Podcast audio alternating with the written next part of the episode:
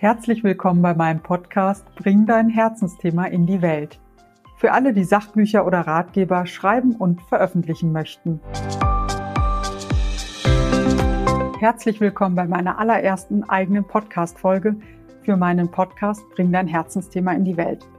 Ja, ich muss gestehen, ich bin total aufgeregt, endlich zu starten und habe auch schon jede Menge Anläufe hinter mir, gerade im technischen Bereich. Und es ist noch lange nicht alles perfekt, aber das ist egal. Ich möchte jetzt einfach anfangen und das wünsche ich euch auch, dass ihr einfach anfangt, wenn ihr eine gute Sachbuchidee oder eine gute Ratgeberidee habt. Wenn ich euch dabei mit diesem Podcast unterstützen kann, freue ich mich sehr. Zwei Menschen, die mich vor gut zehn Jahren ja, total unterstützt haben, beziehungsweise mir den Weg in den Buchmarkt geebnet haben, sind netterweise heute bei mir zum Interview Michaela und Klaus Gröner von der Literaturagentur Erzählperspektive. Sie plaudern heute aus dem Nähkästchen zum Thema Agenturgeschäft. Ich wünsche euch ganz viel Spaß beim Zuhören. Ja, hallo, liebe Michaela und lieber Klaus. Erstmal super schön, dass ihr da seid und dass das jetzt nach so ein bisschen ähm, technischen Startschwierigkeiten geklappt hat. Ich bin auch ehrlich gesagt aufgeregt. Das ist mein erstes Podcast-Interview, das ich alleine führe. Ähm, ja, möchtet ihr euch erstmal vorstellen? Ja, also erstmal danke für die Einladung. Mein Name ist Micha Gröner oder Michaela Gröner.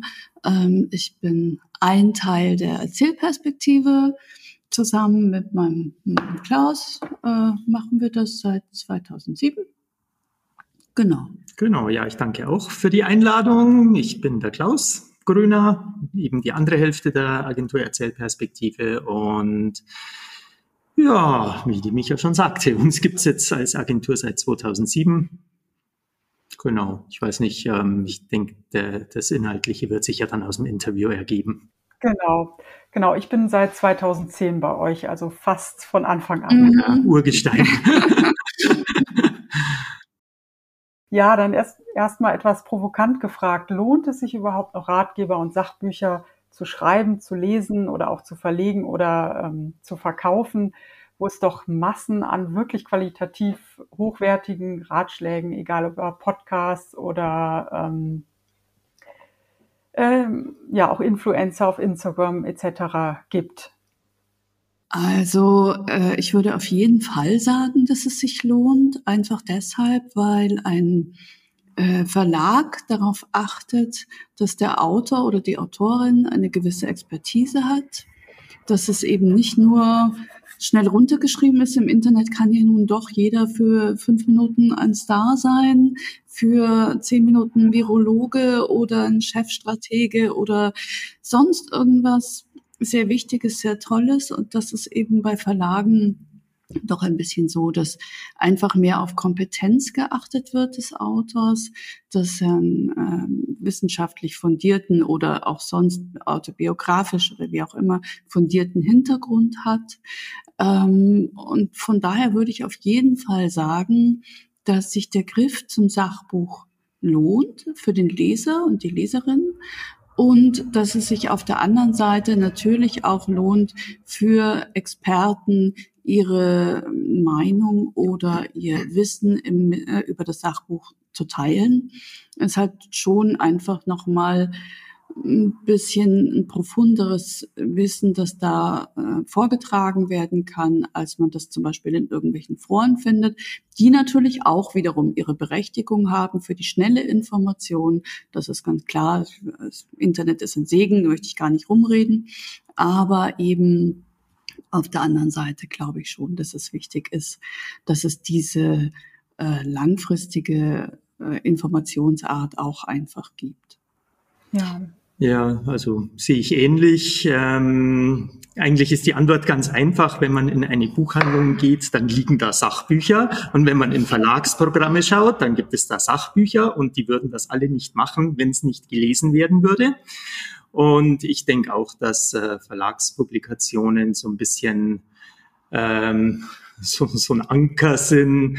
Ähm, Im Internet, klar kann jeder seine Meinung rausposaunen, aber ähm, dass tatsächlich wer fundierte Informationen will, die da sucht. Wobei ja Sachbuch hat ja eine unglaubliche Bandbreite. Es gibt ja nicht nur informative, mhm. gibt es ja auch ganz viel Unterhaltsames. Mhm. Jetzt ähm, den neuen Katzenbestseller von Happe Kerkeling oder sonst was. Ähm, das hat ja jetzt nichts mit Wissen oder so zu tun. Mhm. Aber wie gesagt, grundsätzlich, sie werden gelesen, also werden sie gemacht und das ist gut so. Mhm. Ja. Ja, dann komme ich zur nächsten Frage. Wie sieht denn das äh, Verhältnis bei euch zwischen Sachbüchern und Belletristik aus? Wie viele Autoren schreiben nur im Sachbuchbereich, wie viele in Belletristik? Momentan tatsächlich eher äh, so, dass wir sehr stark in der Belletristik unterwegs sind. Ähm, das war irgendwie nicht immer so. Also wir hatten schon auch eine Zeit lang einen intensiveren ähm, Punkt oder Schwerpunkt auf dem Sachbuch. Das ist gerade so ein bisschen rückläufig, aber ähm, nicht, weil wir das so wollen oder es darauf angelegt haben, das ist ein bisschen zufällig. Also es gibt ab und an so Wellen, sage ich mal, wo wir entweder ähm, Angebote in der Belletristik bekommen, die vielleicht einfach mehr sind, äh, wie auch immer, oder eben, ja, weiß auch nicht, tatsächlich ähm, wo man eben sagt, okay, man hat selbst auch mal ein bisschen gerade einen Zug zur Belletristik und macht es ein bisschen mehr aus irgendwelchen organisatorischen Gründen. Insofern ist es momentan, ja, weiß auch nicht, eher wenig, aber es soll nicht so bleiben. Also ja, ich denke so 80, 20, wenn nicht gar 90, 10. Mhm. Und äh, ein Grund ist auch, wir haben relativ viele junge Liebesromanautorinnen, mm. New Adult Autorinnen und da werden sehr gern Trilogien eingekauft und dann hat man gleich schon mal drei Bücher. Mm. Und wohingegen ein Sachbuch, ähm, da hat man manchmal Experten, die haben ein Lebensthema und die schreiben in ihrem ganzen Leben ein Buch darüber, vielleicht mm. noch ein zweites, das da irgendwie damit zu tun hat. Und da ist es sozusagen ein bisschen schwerer, immer auch an guten Stoff zu kommen und äh, von daher erklärt sich dieses Ungleichgewicht natürlich auch ein bisschen. Ja, ja, das wäre tatsächlich auch eine meiner Fragen gewesen, ähm, da ja die Sachbuchautoren meistens wirklich ein Thema haben, das sich manchmal auch mit einem Buch erschöpft. Ich meine, es gibt ja auch viele Psychologen-Speaker, die ein ja. nach dem anderen schreiben, aber ähm, bei vielen ist es eben doch so, dass es sich erschöpft und für euch dann wahrscheinlich gar nicht so interessant als Agentur ist, ähm, also zumindest. Ja, wo, wobei den Psychologen, den du gerade nennst, das geht dann schon sehr stark in die fachliche Richtung meistens und wir machen also eigentlich ausschließlich populäres erzählendes Sachbuch und nur ganz, ganz wenig, was mhm. dann schon auch teilweise in Richtung Ratgeber geht, also nur mhm. wirklich ganz selten. Ja, obwohl, wenn ich jetzt so an eure Titel denke, zum Beispiel zum Thema Nahrungsergänzungsmittel ist ja auch gerade so ein Riesenthema, ähm, die sind ja durchaus wissenschaftlich fundiert und ja, äh, fachlich das natürlich schon. wasserdicht. Ähm, wo ist denn für euch die Grenze von Unterhaltung und ähm, Fachbüchern? Also es ist tatsächlich so, wir versuchen ein bisschen das auch aufzubrechen, dass wir in dem Moment, in dem jemand etwas sehr unterhaltsam oder sehr ähm, also so äh, präsentieren kann, dass ein breiteres Publikum an der Stange bleibt, irgendwie bei der Stange sagt man, glaube ich. Äh, in dem Moment äh, denken wir über alle möglichen, auch etwas entlegeneren Themen nach. Es ist halt tatsächlich die Frage, wie wird's vermittelt? Also wenn das jetzt ein sehr akademischer Text ist, tun wir uns tatsächlich schwer mit der Vermittlung an große Publikumsverlage. Wenn es ein bisschen ein Text ist, der ja die Dinge allgemeinverständlich runterbrechen kann, das hilft uns tatsächlich bei der Platzierung, bei der Durchsetzung des Titels mehr. Und die Grenze, die ist einfach wirklich teilweise sehr schwer zu ziehen. Und äh, grundsätzlich ist es natürlich wunderbar, wenn du ein Thema hast, das potenziell 80 Millionen Bundesbürger interessiert. Ähm, Andererseits bei ein bisschen fachlich orientierteren Projekten ist natürlich der Vorteil, dass die Ziel äh, oder der Nachteil, dass die Zielgruppe wesentlich kleiner ist, aber der mhm. Vorteil, dass es dafür für diese Zielgruppe exakt zugeschnitten ist. Genau. Also das heißt, man hat sehr schnell, also man sieht einen Titel, weiß, okay, er gehört ungefähr da und dort hin. Ähm, das ist natürlich einerseits ein bestimmtes Risiko, wenn man sagt, okay, ähm, man hat sich da verrannt, ist es natürlich etwas schwieriger, ähm, den Titel dann noch durchzusetzen. Aber es ist eben das Profil auch klarer. Also bei der Belletristik ist es ja doch so, dass es auch tatsächlich das Rohmanuskript noch so weit bearbeitbar ist, dass es auch in andere Verlagsprofile passen könnte, benachbarte Verlage, wie auch immer. dass man da mehr machen kann. Es ist tatsächlich beim Sachbuch sehr viel klarer von vornherein, wo muss es hin oder ähm, wo sollte es, also wo ist es, wer ist total fehlplatziert. Und das ist natürlich einerseits Fluch, äh, andererseits Segen. Also äh, Fluch insofern, als es dann eben sehr eng wird. Äh, Segen aber auch, dass es eben sehr klar wird, dass man sehr schnell auf die Zielgerade geht und sagt, okay, ähm, ja, wir können auch Vollzug melden, wenn der Autor dann, oder die Autorin uns vertraut hat, dass wir dann irgendwie sagen können, okay, untergebracht. Ja, gut, ja. Ja, wie sieht das denn jetzt äh, gerade in dem Bereich aus? Ähm, bei Belletristikautoren wünscht ihr euch ja in der Regel genau wie die Verlage das ganze Manuskript. Und ähm, sollten jetzt äh, Expertinnen und Experten auf einem Gebiet, die gerne ein Sachbuch schreiben würden, vielleicht schon ein tolles Exposé haben, ähm, sollten die das Manuskript erst fertig schreiben oder sich schon vorher an euch wenden? Also beinahe würde ich sagen, je früher, desto besser. Und das mit der Belletristik stimmt auch nicht mehr ganz. Es hat sich tatsächlich auch, es gibt nach wie vor Verlage, die sagen, äh, sie gehen lieber kein Risiko ein. Und selbst wenn sie eine gute Leseprobe haben, gutes Exposé, sagen sie, ich, wir wollen lieber mehr. Aber gerade im Zuge des New Adult Booms hat sich teilweise wirklich etabliert. Man hat äh, ein, ein, ein Trilogiekonzept, in Band 1 vielleicht ein bisschen stärker schon durchgeplottet und 60, 70 Seiten Leseprobe. Und wenn das sozusagen flutscht, wurde das teilweise einmal aus den Händen gerissen zu den Hochzeiten. Inzwischen ist das Genre ein bisschen gesättigter, aber genau. Und ähm, im Sachbuch ist es tatsächlich üblich, dass man sagt, man hat äh, eine möglichst gut durchdachte und durchstrukturierte Gliederung. Und äh, da genügen auch wirklich 20, 30 Seiten Leseprobe, dass man ein bisschen sieht, es ist jetzt nicht völlig hölzern geschrieben und der versteht es, die Inhalte zu transportieren.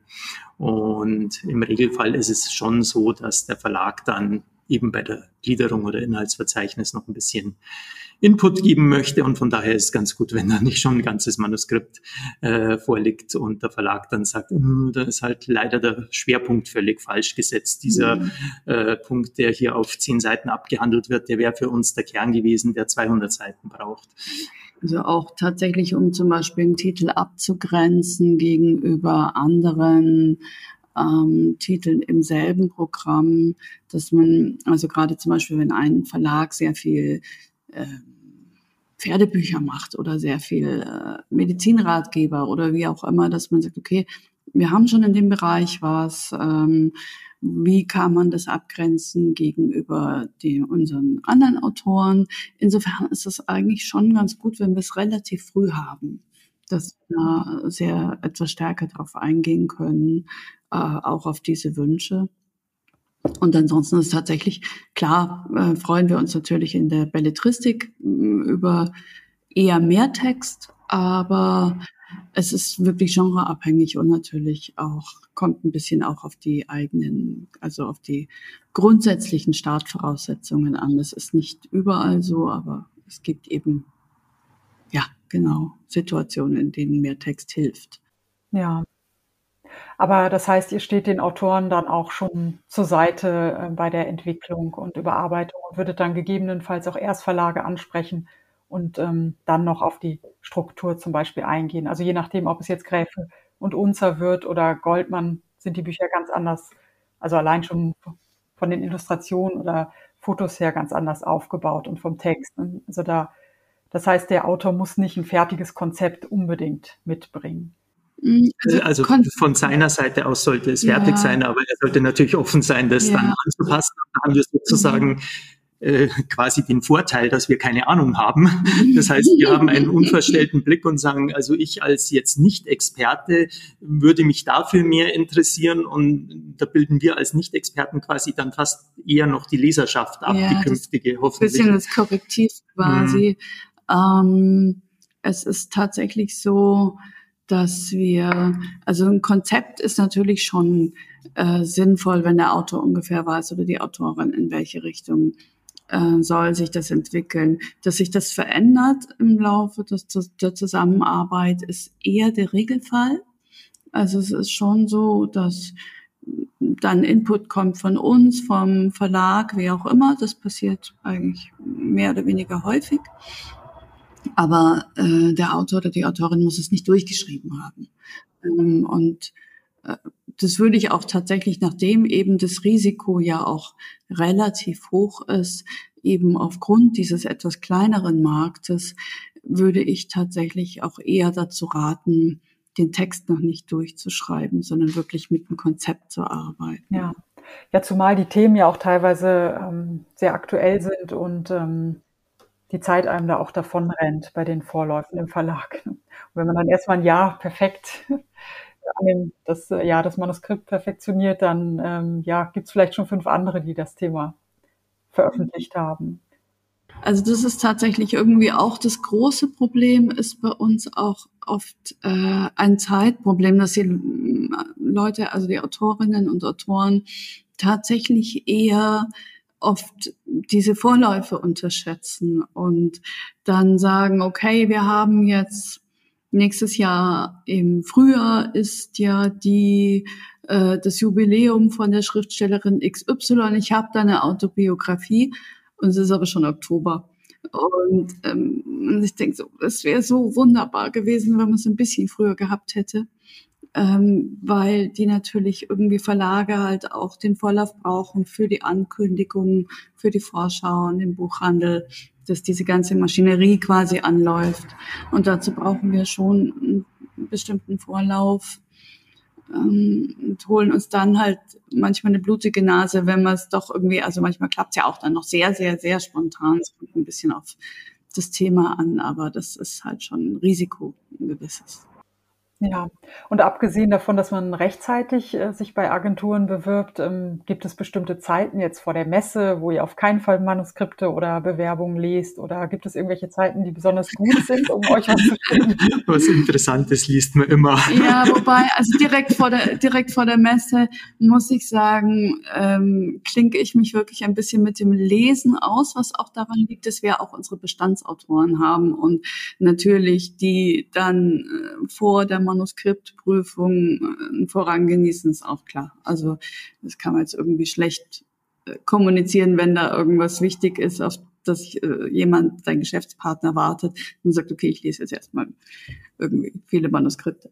Ja, gut, aber gleiches Recht für alle. Die anderen Agenturen haben ja auch Messe und haben vielleicht da auch gerade genau. nicht so viel Zeit. Und wenn, wie gesagt, wenn einen was interessiert, kann man ja auch sagen, äh, ich finde es ganz spannend, habe jetzt aber gerade keine Zeit, können wir uns nach der Messe mal drüber genau. unterhalten genau. und geben Sie mir Bescheid, wenn eine andere Agentur zugreifen will oder so. Mhm. Gibt immer einen Weg, ja. Also dann ähm, nicht vor sich herschieben, sondern einfach bewerben. Genau, mhm, genau. Genau. Also wie gesagt, gerade direkt vor der Messe kann es manchmal passieren, dass wir ein bisschen unaufmerksamer sind.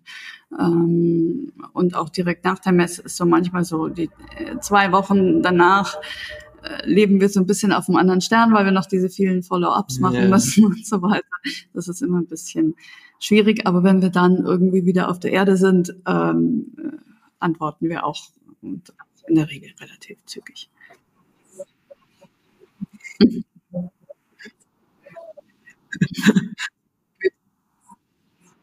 Wir bemühen uns, sagen wir so. Es klappt nicht immer, aber wir sind dran. Aber gerade bei spannenden Angeboten muss man manchmal auch schnell sein. Also das, ähm, das heißt ja immer, vor sechs Wochen hört man von Agenturen sowieso nichts, aber das stimmt nicht. Also wenn ein interessantes Manuskriptangebot kommt, dann ist das teilweise noch am gleichen Tag vom Markt weg. Ist uns auch schon passiert, dass wir noch am gleichen Tag gesagt haben, wir ja. würden einen Agenturvertrag anbieten. Da hieß es ja, ich habe jetzt gerade schon drei andere. Angebote mhm. bekommen. Aber auch tatsächlich nicht immer. Also es kommt ein bisschen Nein, drauf natürlich an. Nicht. Ähm, es gibt Dinge, die springen ins Auge und ähm, da achtet man natürlich ein bisschen drauf. Und es gibt aber auch Dinge, ähm, ja, da fragt man sich, warum hat das eigentlich niemand gesehen? Ähm, ja, das, solange, ist, auch, also das ja. ist sogar ehrlicherweise irgendwie auch das, was jetzt häufiger passiert ist in letzter mm. Zeit. Und, aber gut. Aber am schönsten, am schönsten ist sowieso immer, wenn man was exklusiv angeboten bekommt. wenn jemand sagt, äh, ja, aus irgendeinem Grund äh, würde ich gern bei eurer Agentur andocken und ich biete es euch jetzt erstmal ein, zwei Wochen exklusiv an und dann beeilt man sich natürlich auch. Das ist ja auch toll und Also ja. Das ist natürlich schon ein Vertrauensvorschuss, wenn man das, also das nutzt man natürlich dann nicht aus, das ist klar. Ja, ja, das ist ja auch ein guter Tipp. Also wenn jemand unbedingt zu euch möchte, dann erstmal exklusiv. Was äh, ratet ihr Autoren denn, ähm, was muss ihre Bewerbung ähm, beinhalten, damit sie bei euch punktet? Magst du? Also es sollte ähm, halbwegs vollständig sein. Was das aus unserer Sicht heißt, lässt sich ganz, ganz leicht aus unserer Website erlesen. Mhm. Und generell würde ich Autoren raten, sich wirklich auf Agenturwebseiten erstmal umzuschauen. Was wollen die? Was haben die für Schwerpunkte? Äh, vielleicht kann man aus den vermittelten Titeln auch schon sehen, ob äh, das wirklich gut aufgehoben ist bei dieser Agentur. Ähm, und dann äh, finde ich, dass auch das Anschreiben einfach eine gewisse Ernsthaftigkeit vermitteln sollte. Also es mm, heißt jetzt nicht vom Ton her, dass es stocksteif sein muss oder irgendwas. Es duzen uns auch manche gleich beim Anschreiben, weil sie die mich ja über Instagram kennen mhm. oder irgendwas. Okay. Also speziell in der also Belletristik. Jetzt ist auch okay für uns. Das ist überhaupt nicht das Thema. Aber ähm, was man nicht so gern mag, ist, äh, wenn das irgendwie parallel an 50 Agenturen geht und dann steht drin, hallo Agenturen, hier kommt mein Bestseller, äh, bitte melden. dann denkt man. Es soll dann vielleicht äh, wer anderes diesen Bestseller machen.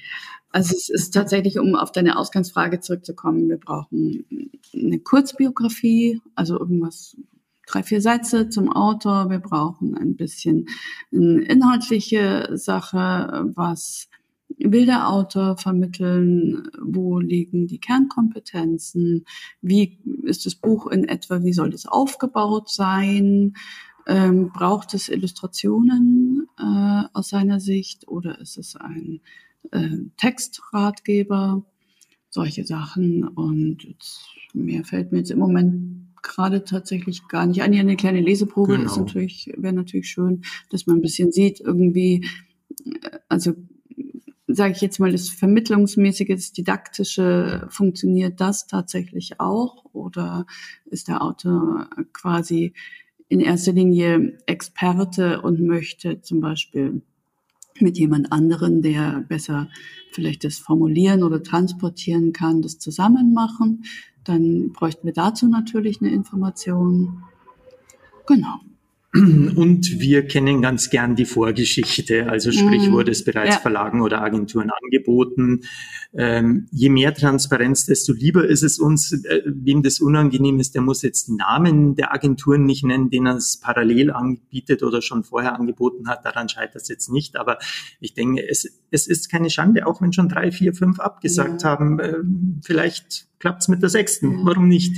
Also es ist auch tatsächlich für uns kein äh, K.O.-Kriterium, wenn da schon eine Liste ist, weil wir schauen uns diese Liste an und manchmal ist es tatsächlich so, dass wir sagen, okay, der eine, wo es hin muss, da war es noch nicht. Ähm, und wenn wir das sehen, dann können wir sehr schnell sagen, okay, wir können vielleicht noch was bewirken. Während wenn wir erstmal irgendwie das Feld beackern, dann schadet sich auch unter Umständen der Autor, wenn er eben oder die Autorin, wenn das eben vorab nicht kommuniziert wird, weil wir dann eben nochmal denen, wo schon Absagen, Vorlagen, das dann nochmal anbieten. Wir holen uns ein blaues mhm. Auge und ähm, weil das kriegen wir natürlich von den Verlagen dann zurückgespielt, hatten wir schon mal und so. Ne? Das ist richtig und peinlich. Das ist für uns peinlich. es ist aber auch letztlich für den Autor oder die Autorin nicht gut. Also es weil die natürlich warten dann auch und umsonst warten und eigentlich sehenden Auges. Ne? Ja, also das heißt, ähm, als Autorin oder Autor soll ich mich am besten, wenn ich mit Agenturen zusammenarbeiten möchte, direkt an Agenturen wenden und auf gar keinen Fall auf eigene Faust an Verlage. Sollten jetzt alle Agenturen abgesagt haben, gibt es natürlich dann schon die Möglichkeit, auch ähm, die Verlage abzuklappern. Ist natürlich die Frage, ob das Sinn macht, ob man dann nicht erstmal grundlegend überarbeiten sollte. Mhm.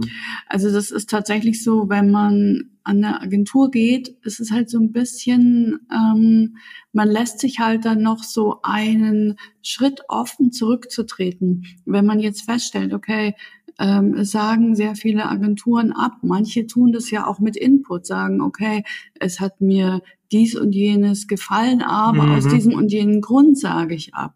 Dann kann man natürlich, wenn man zum Beispiel jetzt nicht gleich komplettes Manuskript über den ganzen Markt verteilt, kann man natürlich das nochmal den Input auch nehmen, kann sagen, okay, ich arbeite damit, ich schneide mir vielleicht nicht alles ab damit und kann damit auch zum Beispiel sowohl an andere Agenturen als auch nochmal an Verlage gehen. Deswegen rentiert sich dieses äh, Prinzip mit der Gießkanne nicht unbedingt, weil meistens ist einmal abgesagt, dann auch wirklich abgesagt. Also die meisten Kolleginnen und Kollegen schauen sich das nicht nochmal an. Und insofern ist eine gewisse Verhaltenheit eigentlich eher ratsam, bevor man wirklich so ganz äh, offensiv reingeht und so, weil man halt doch noch mal einen Schritt zurückgehen kann und sagen, okay, das überarbeite ich und dann klappt es entweder bei der nächsten Agentur oder bei einem kleineren Verlag vielleicht direkt oder wie auch immer. Manche Wege ergeben sich ja dann auch im Laufe des Prozesses. Ja, ja, das ist schon mal ein guter Hinweis. Ähm, wie sieht das denn aus, wenn ihr was am Tisch liegen habt? Wie schnell seid ihr denn sicher, das ist was für euch? Also ist das so ein Prozess mit viel Abwägen oder heißt das, wenn ihr abwägt, ist es eigentlich schon verloren oder ist das immer so zack? Also Klaus ist etwas schneller als ich. Ähm, es ist in der Tat so, ich überlege mir das manchmal unter verschiedenen Aspekten und denke mir, okay, wie kriege ich das jetzt eventuell selbst, also es ist ein sympathisches Projekt, wie kriege ich es hin, wenn es ähm, dass ich es irgendwie trotzdem irgendwie unterkriege. Also wie macht man es noch irgendwie möglich? Das versucht Klaus natürlich auch in einem gewissen Sinn, hat aber manchmal, glaube ich, eine etwas, ja, also es trifft fast tatsächlich ein bisschen das zu, wie du das geschildert hast. Wenn ich sehr viel überlege, das ist mhm. eigentlich eher ein Argument dagegen. Mhm. Also es ist schon irgendwie ganz nett, aber dann habe ich innerlich anscheinend irgendwie Zweifel, das unterzubekommen. Und mhm. äh, weil du die Nahrungsergänzungsmittel vorhin angesprochen hast, das war ja das zweite Buch der Autorin, die hat äh, zuvor eins über Medikamente gehabt und als die uns das angeboten hat, das man hat die Mail aufgemacht und man wusste nach fünf Minuten, das will ich. Mhm. Da waren sich zwei einig. Und da waren wir uns wirklich einig. Also, als wir beide gesehen haben, mhm. sofort gesagt, da greifen wir zu. Und, also das ja. ist auch das, wir haben quasi einmal am Montag sprechen wir mal irgendwie immer so alle durch, äh, die wir jetzt jeweils interessant finden, schauen auch, ob wir ähm, dann den jeweils anderen begeistern können.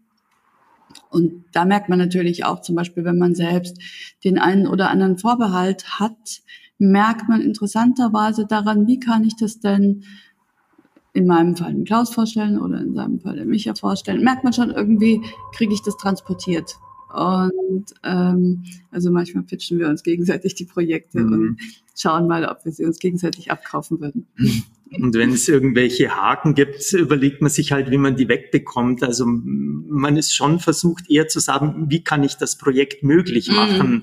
Bei den Verlagen hat man manchmal den Eindruck, die sagen, wie kann ich es absagen? Ja, es ist aber auch tatsächlich ihr Job. Also ja, natürlich. Ähm, die, die haben da nochmal eine andere Filterfunktion als wir. Also weil wir natürlich als Agentur auf der Autorenseite stehen. Und also natürlich immer mit dem Verlag, aber natürlich ist es, ja, dadurch, dass wir als Autorenagentur arbeiten, müssen wir natürlich diese Interessen vertreten. Und da haben wir natürlich eine ganz andere, ähm, ein anderes Commitment, wenn wir reingehen. Bei dem Verlag, der das prüft, der muss natürlich nochmal anders prüfen. Also es ist, also es ist ja auch ein großes Versprechen äh, den Autor dann auch durchzusetzen. Das muss man halten können.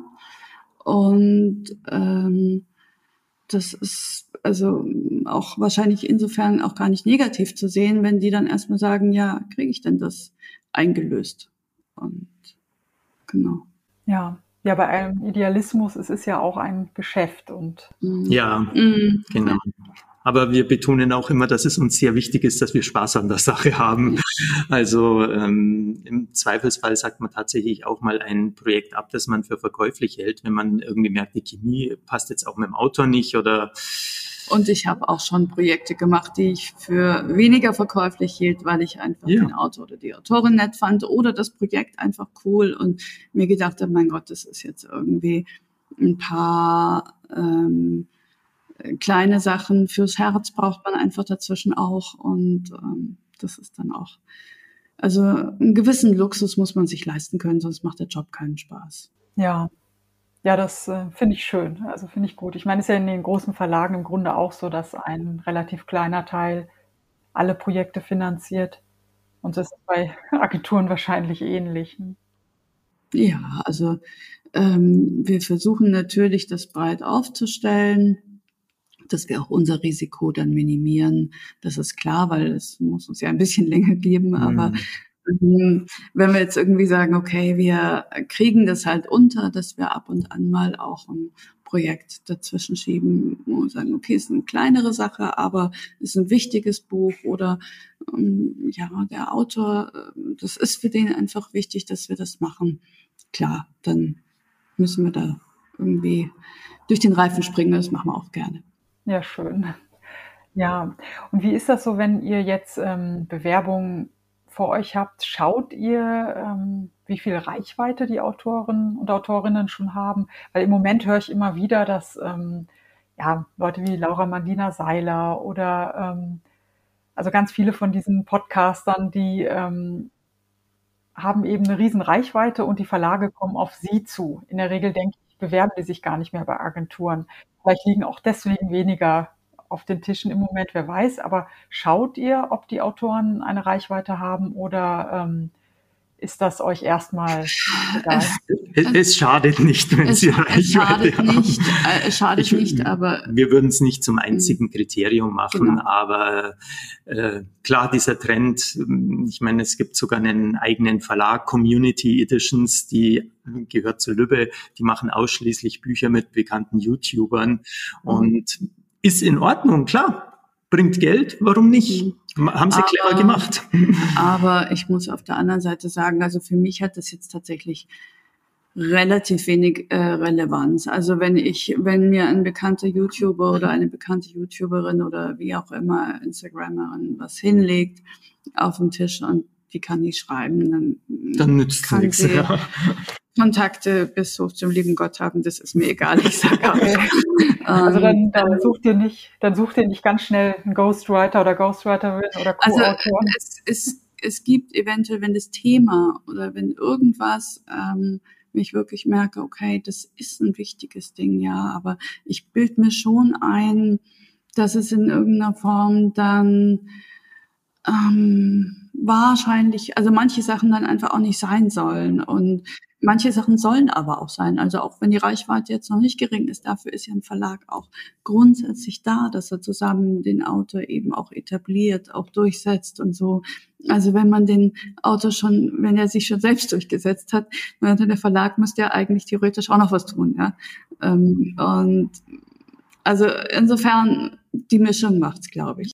Also man sagt natürlich nicht Nein zu einer gewissen Prominenz, das ist klar, aber auf der anderen Seite äh, ist das nicht unser Hauptkriterium. Unser Hauptkriterium ist einfach schon das Buch, also das gemeinsame Projekt und ähm, das, ja, wollen wir überhaupt zusammenarbeiten? Das ist, also interessiert mich mehr, als wie viele Follower hat jemand.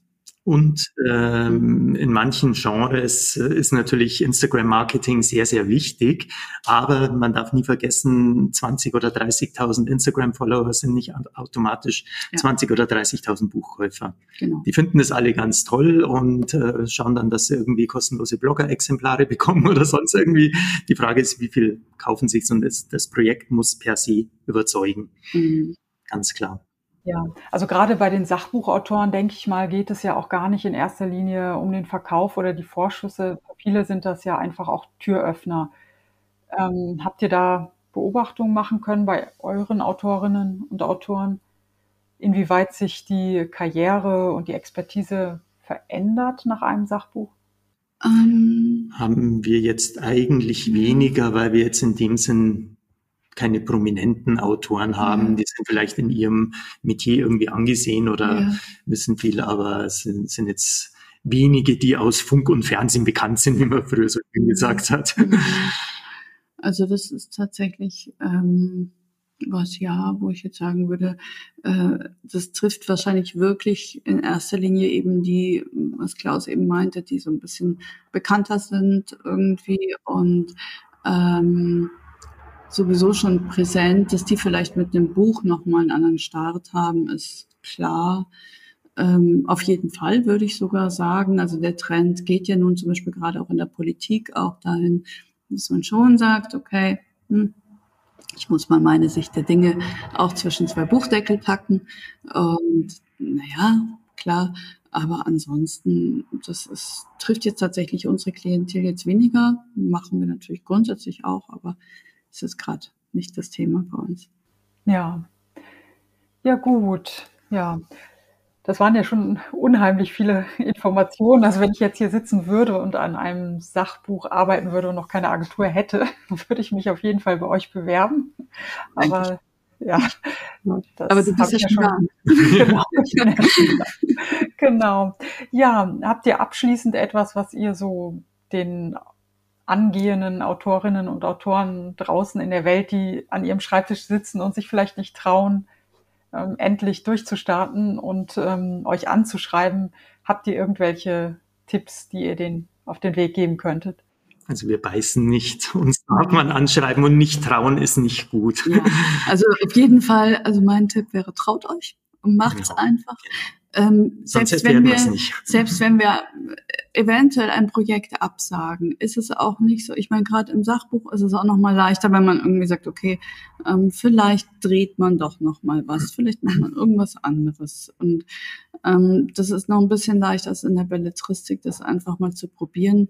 Vielleicht nicht wirklich mit dem Gießkannen. Ähm, äh, mit der Gießkannenstrategie, sondern eben tatsächlich erst, was ich vorhin meinte, so etwas verhaltener, ähm, mal bestimmte Agenturen, bestimmte Partner anzuschreiben, auch zu sehen, was da zurückkommt und ähm, dranbleiben, ganz wichtig. Also einmal trauen, einmal dranbleiben, dran glauben. Auch eben, wenn man mal sagt, okay, ähm, da kommt Input, dann den Input ernst nehmen und nicht sagen, okay, ich weiß es aber besser, weil ich bin Experte, das stimmt zwar, aber es gibt natürlich von außen auch, ähm, es ist auch ein Sachbuch quasi eine Art Dialog ähm, mit dem Leser oder der Leserin. Und wenn dieser Dialog nur von der einen Seite stattfindet, das also eine Art Frontalunterricht ist, würde man in der Schule zum Beispiel sagen, um Gottes Willen, du fällst durchs zweite Staatsexamen, weil du hast das Kommunikationsziel nicht erreicht. Und das gilt natürlich im Sachbuch auch. Also es ist schön, wenn jemand Expertise hat, aber er muss damit irgendwie ja irgendwo hin. Deswegen schreibt er dieses Buch ja. Und ähm, das wäre eben tatsächlich noch das, dass man sagt, okay, ich nehme zum Beispiel auch äh, Input von äh, Leuten, die jetzt tatsächlich das Lesen erstmal ernst und, so und versucht das auch nochmal zu verbessern und äh, das ins Boot zu holen. Und was äh, wir natürlich auch so ein bisschen einbeziehen, ist die Erwartungshaltung des Autors. Also wenn jemand sagt, äh, es muss unbedingt zu einem der Top Ten Riesenpublikumsverlage, es muss Spitzentitel werden mit sechsstelligem Marketingbudget. Mhm sonst schreibe ich das Buch gar nicht erst, äh, dann denke ich mir, uh, da, da, kriege ich eher Angst. Ja. und wenn jemand sagt, ich mein, ja, ich weiß, es ist jetzt äh, wahrscheinlich nicht der potenzielle Bestseller, ist vielleicht ein bisschen randständigeres Thema, äh, wenn es jetzt nicht ein ganz großer Verlag wird, sondern einer, der sich da mit Herzblut dran setzt, dann ist das auch okay, dann finde ich das grundsätzlich mhm. auch mal sympathisch. Und Was nicht heißt, dass wir dann nicht trotzdem sagen, okay, das muss der neue Bestseller eben. werden, ja. Nur es ist halt leicht leichter, wenn wir als Agenten mit dieser Vision rangehen, als wenn man sagt, oh, ähm, da hängen die Erwartungen aber sehr hoch und äh, hoffentlich kriegen wir die dann auch erfüllt.